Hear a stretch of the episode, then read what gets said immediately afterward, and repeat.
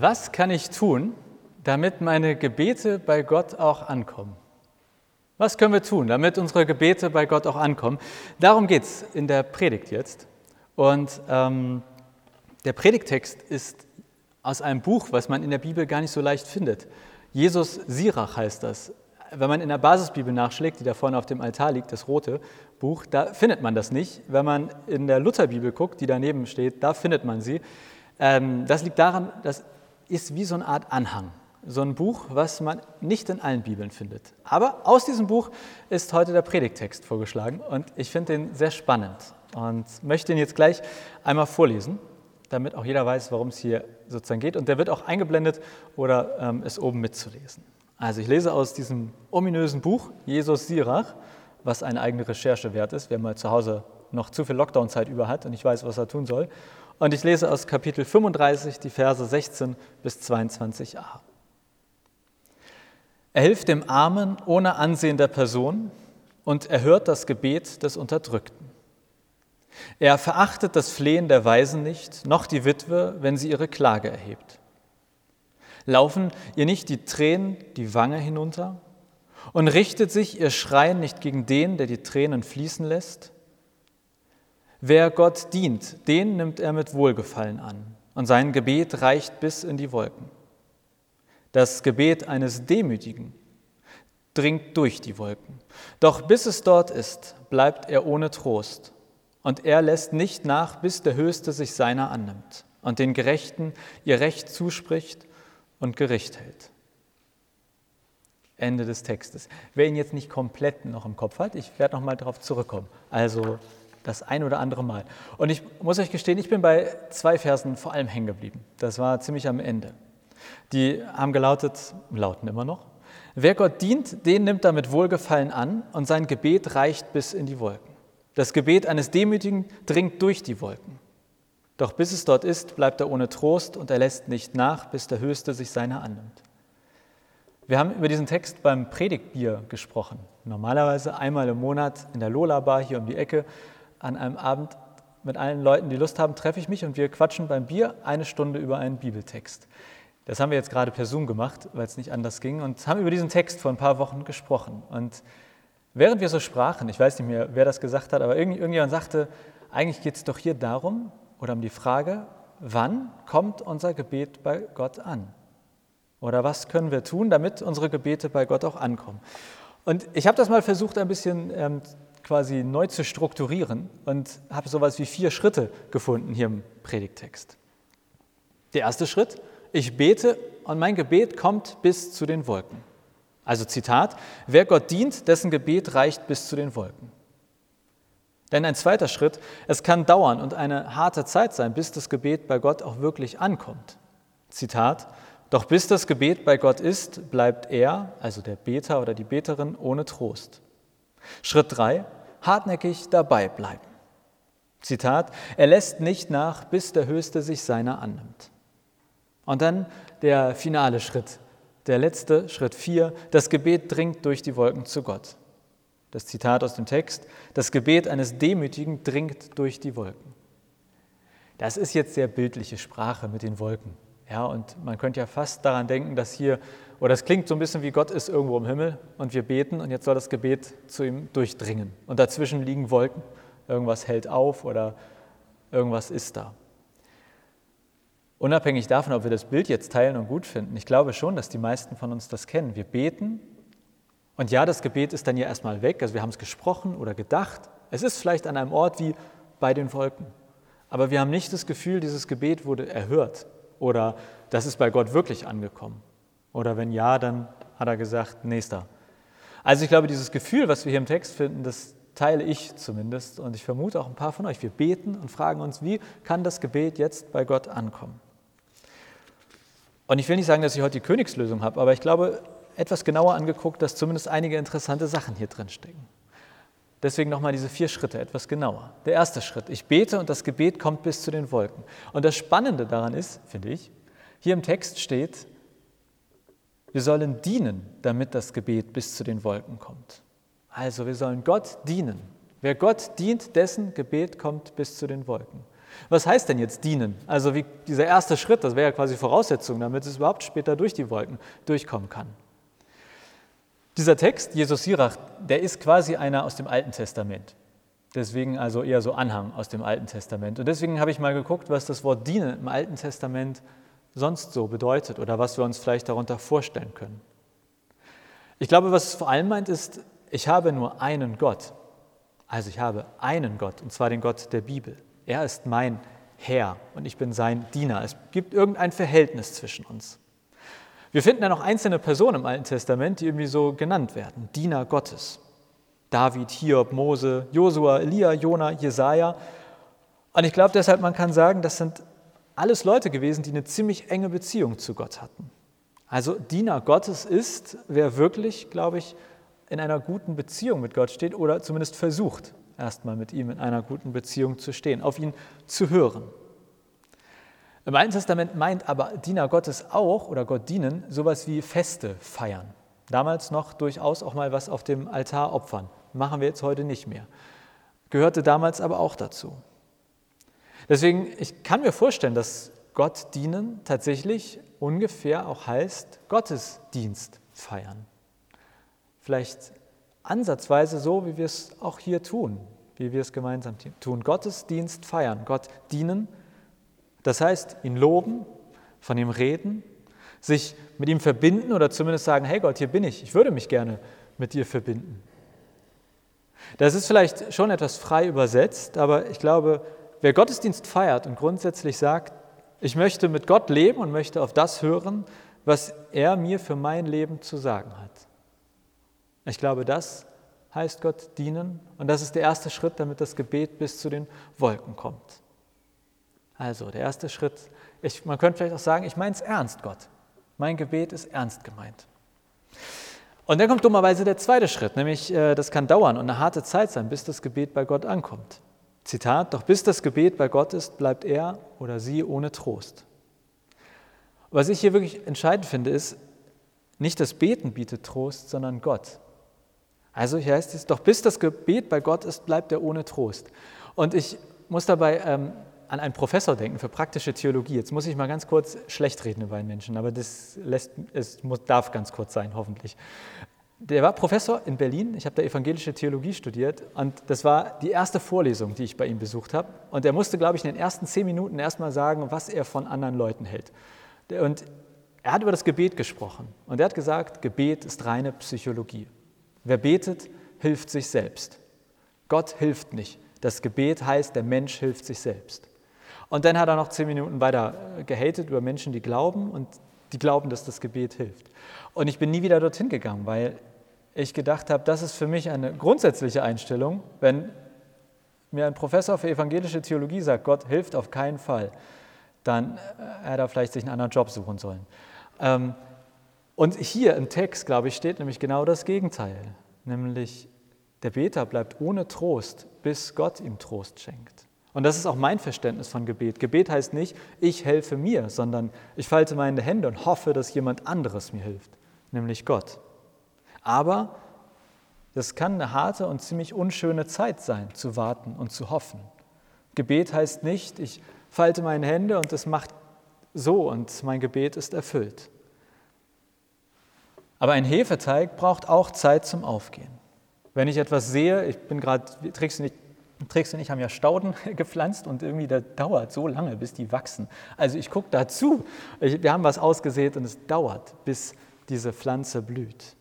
Wer fit werden will, also ich zeige mal kurz meinen Bauch im Profil, man sieht das unter dem Talar zum Glück nicht so gut, das braucht auch Zeit. Ich kann nicht einmal joggen und dann bin ich fit, sondern es braucht beständig dabei bleiben. Wer ein Instrument lernen will, wird es auch kennen. Es ist nicht nur einmal Gitarre spielen, sondern dabei bleiben. Also ich glaube, wir kennen aus unserem Leben, manche Dinge brauchen Zeit. Natürlich, manche gehen auch sofort, aber es ist keine unbekannte Sache für uns, dass ein Hefeteig gehen muss, eine Pflanze Zeit zum Wachsen braucht, das Fitnesslevel auch etwas braucht. Und ich glaube, so ähnlich ist es beim Gebet häufig auch. Es ist nicht immer einfach da, sondern es hat, braucht seine Zeit. Aber nicht das Gebet ist es, was uns Trost schenkt, Gott ist es. Und was steht dahinter? Zumindest was steht für mich dahinter?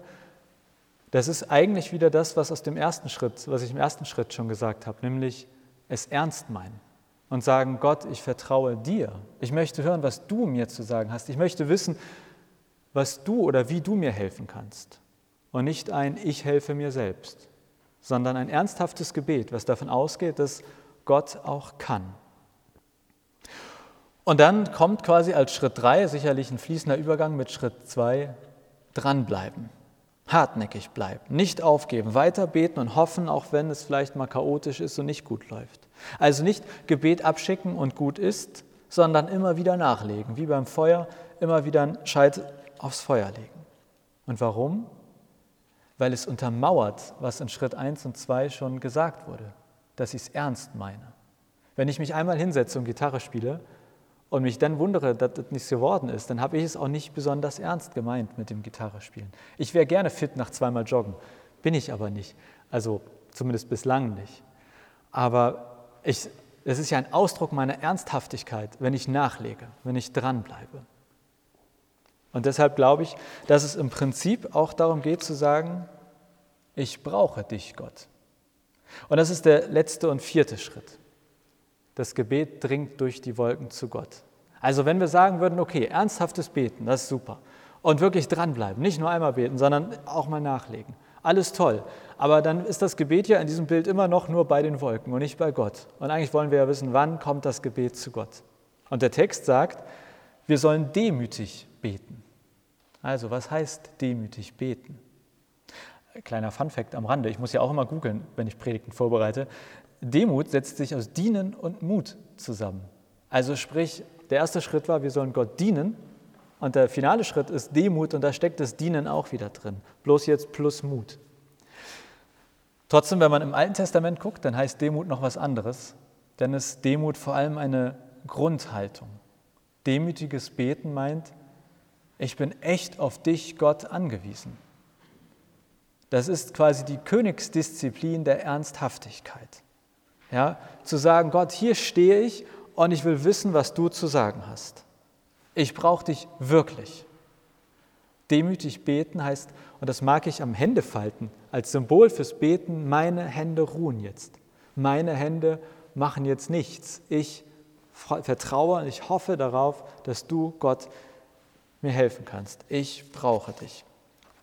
Wenn man das jetzt so ein bisschen zusammenpackt, die vier Schritte, was kann ich tun, damit mein Gebet bei Gott ankommt, dann kommt sowas raus wie ernsthaft beten. Ja? Dann kommt sowas raus wie dranbleiben, demütig dranbleiben, auch wenn es schlecht läuft. Nein, es liegt am Ende nicht an mir oder an dir, ob die Gebete erhört werden. wir bekommen nicht automatisch alles, nur wenn wir demütig genug beten. Das steht hier auch nicht, dass das ein Automatismus wäre. Und trotzdem glaube ich, wir sind im Gebet Teil eines Geschehens so wie beim Gitarre lernen, beim Blumenpflanzen und Pflegen, beim Fitwerden. Es liegt nicht allein an uns, aber wir sind Teil dieses Geschehens. Und deswegen finde ich das Wort Hingabe tatsächlich ziemlich schön. Hingabe, sich einer Sache hingeben. Was kann ich tun, damit mein Gebet bei Gott ankommt? Ich glaube, hingebungsvoll beten. Aber dann gibt es noch einen Nachschlag in diesem Text. Äh, wahrscheinlich äh, ist der keinem mehr präsent. Aber falls jemand sich erinnert, es gab noch einen letzten Vers in diesem Predigtext. Und der hieß, dass Gott den Gerechten ihr Recht zuspricht. Also, bis der Höchste, also Gott, sich seiner, also des Beters, annimmt und den Gerechten ihr Recht zuspricht. Zu Ende das Ding. Und das sind zwei sehr entscheidende Sachen beim Beten. Denn die Frage ist, wer sind die Gerechten und was ist denn ihr Recht? Weil das ist ja so ein bisschen das Ergebnis am Ende vom ganzen Beten. Und um es ganz kurz zu sagen, wir sind die Gerechten durch Jesus. Das ist hier zwar ein Bibeltext aus dem Alten Testament oder aus dem Anhang vom Alten Testament, Jesus Sirach, aber im Prinzip scheint hier schon Jesus durch.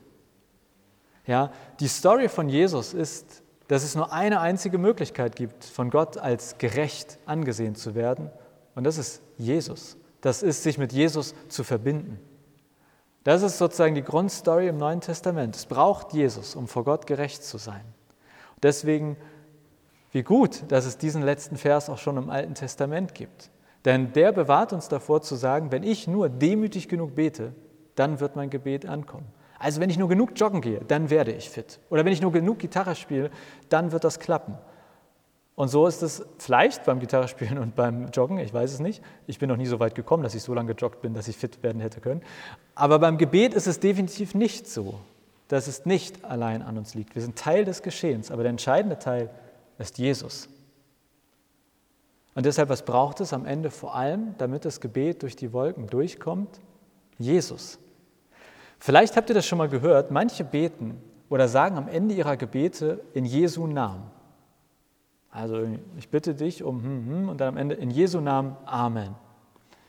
Ich sage das nicht, aber ich mag den Grundgedanken dahinter, weil man nämlich sagt, so, alles, was ich gesagt habe, im Namen von Jesus. Also nochmal ganz explizit, ganz deutlich, ich habe Jesus mit an Bord. Deshalb steht für mich am Ende dieser Predigtext eigentlich dafür, nicht nur Gott zu sagen, ich brauche dich, ich bin echt auf dich angewiesen und ich möchte deine Hilfe jetzt haben, sondern auch, hey, und ich bin mit Jesus. Und ich musste dabei an einen Grabstein denken, was vielleicht ein bisschen komisch ist, nicht von Jesus, sondern von einem früheren Bundespräsidenten. Und auf dem Grabstein von Johannes Rau, ich habe es auch tatsächlich nochmal nachgegoogelt, damit das auch wirklich stimmt. Auf dem Grabstein steht, dieser war auch mit dem Jesus von Nazareth. Dieser war auch mit dem Jesus von Nazareth. Und ich finde, das ist ein super Slogan, aber nicht nur fürs Sterben oder fürs Leben, sondern eben auch fürs Gebet. Quasi hinter das Gebet setzen, hey, ich bin mit dem Jesus von Nazareth. Das ist es, was uns gerecht macht vor Gott. Das ist es, was, es am, was am Ende entscheidend ist, dass das Gebet durch die Wolken geht. Und dann bleibt nur noch, was ist eigentlich unser Recht? Ja, was bekommen wir dann? Und da der Text, den Trixie eben vorgelesen hat, auch aus dem Neuen Testament, da geht es auch um das Gebet. Nur dass Jesus sagt, wie das ist mit dem Beten und was wir von Gott bekommen. Und Jesus sagt, bittet, so wird euch gegeben. Suchet, so werdet ihr finden. Klopfet an, so wird euch aufgetan. Denn wer da bittet, der empfängt. Und wer da sucht, der findet. Und wer da anklopft, dem wird aufgetan. Oder ist ein Mensch unter euch, der seinem Sohn, wenn er ihn bittet um Brot, einen Stein biete? Oder der ihm, wenn er ihn bittet um einen Fisch, eine Schlange biete? Wenn nun ihr, die ihr doch böse seid, dennoch euren Kindern gute Gaben zu geben wisst, wie viel mehr wird euer Vater am Himmel Gutes geben denen, die ihn bitten?